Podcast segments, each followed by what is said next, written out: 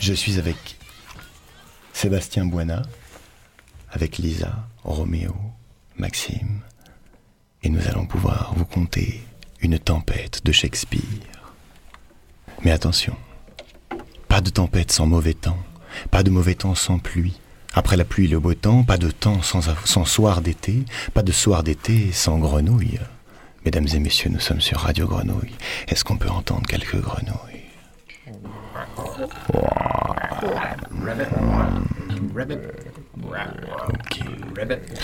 Dans cette tempête, euh, il y a une île. Et pas d'île sans arbre, pas d'arbre sans oiseaux. Est-ce qu'il y a des oiseaux aussi sur Radio Grenouille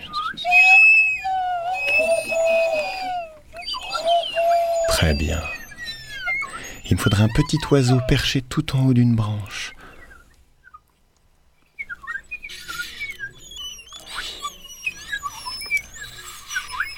Pas de Shakespeare sans rossignol, pas de rossignol solitaire, j'ai besoin aussi de deux amoureux. Là, j'ai mon rossignol. Et il me faudrait aussi une petite mouette.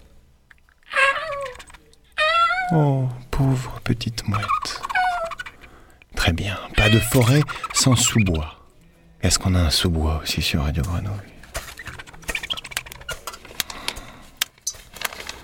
Et pas d'île sans clapotis de l'eau.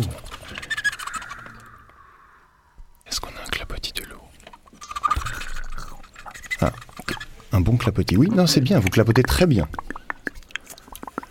Très bien. Pas d'île sans mer. Est-ce qu'il peut y avoir une mer aussi sur Radio Grenouille? Une mer bouillonnante. Très bien, vous faites une très belle mer, presque un océan. presque. Pas de tempête qui ne commence par une petite pluie qui n'annonce rien de bon. Là, vous aurez la petite pluie. Pleuvez pleuvez finement et vous n'annoncez rien de bon. Pas de tempête sans vent, évidemment, voilà. Il me faut deux vents, le vent du sud, un sirocco très chaud. Et un gros vent du nord. Hmm. Oui, ventez, oui, voilà, c'est bien. Et même pas de tempête sans orage. Est-ce que. Est-ce qu'on pourra avoir un orage en plus? Un orage qui tonne. D'accord. Très bien. Et. Et lorsque cet orage tonne, on peut entendre le temps passer si on se concentre bien. Est-ce que. Est-ce qu'on peut entendre le temps passer?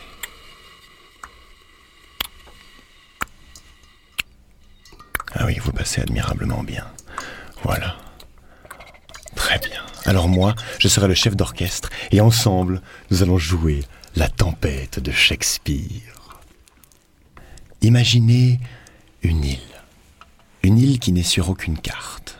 Une île au milieu de la mer et des oiseaux. Une île presque déserte. Une île peuplée d'un seul habitant, un petit homme sauvage qui marchait dans son sous-bois.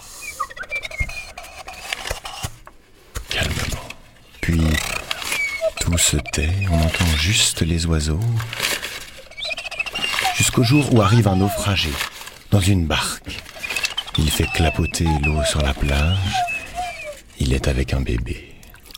C'est Prospero le magicien. Il a des pouvoirs gigantesques. Quand arrive ce géant merveilleux, ce petit homme sauvage lui montre tous les secrets de l'île. Il l'emmène sur le sommet le plus au sud,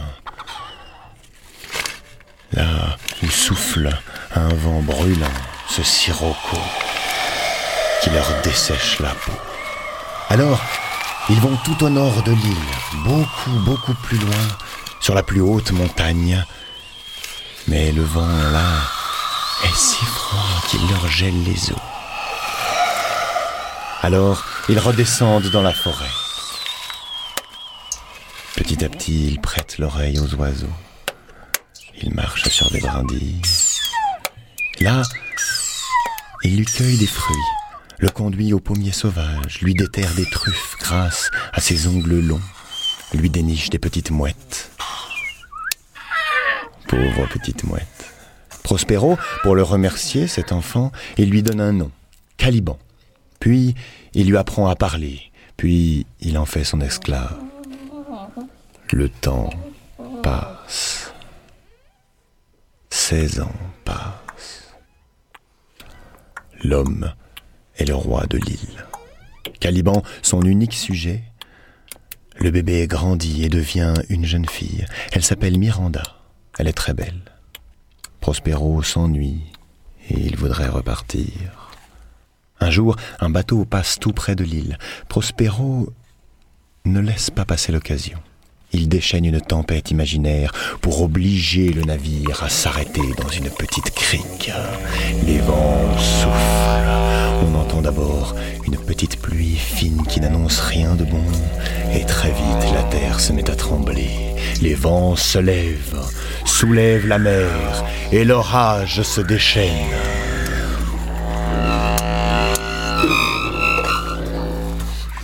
Dès que le bateau est à l'abri, Miraculeusement, la tempête s'arrête. Et le beau temps revient. Les grenouilles aussi. Et le coucou. Et voilà, Prospero peut repartir comme un homme parmi les hommes. Laisser cette île sauvage, laisser Caliban et Miranda qui s'étonnent de voir ces premiers humains. Elle va pouvoir connaître le monde. Le soir même, ils ont embarqué. Ils attendent le matin pour lever l'ancre. Mais ce que Shakespeare ne nous dit pas, c'est que la nuit, Miranda se relève. Elle rampe sur le pont, se cache dans un canot, et elle attend avec le clapoutis de l'eau. Et le matin, juste quand le navire apparaît tout doucement, elle met le canot à la mer, et personne ne s'aperçoit de rien. Et pendant que le bateau glisse vers l'Italie, le canot revient vers la petite île, et Miranda accoste sur la plage et va réveiller Caliban. Et Caliban, en voyant Miranda, est tout d'un coup si heureux qu'il comprend pourquoi, depuis qu'elle était partie, il était si triste, et il pousse des cris de joie. Et quand sur le bateau Prospero s'aperçoit de la disparition de sa fille, il est trop tard, et il ne peut pas retourner. Il ne peut pas retrouver l'île qui n'est sur aucune carte. Toute la journée, les deux enfants visitent leur nouveau royaume, et le soir, un beau soir d'été où l'on entend les grenouilles, Mirandas et Caliban font un feu et dansent toute la nuit. Et quand vient le second matin, épuisé mais heureux, ils s'endorment main dans la main, en rêvant qu'ils peuplent l'île de petits Caliban.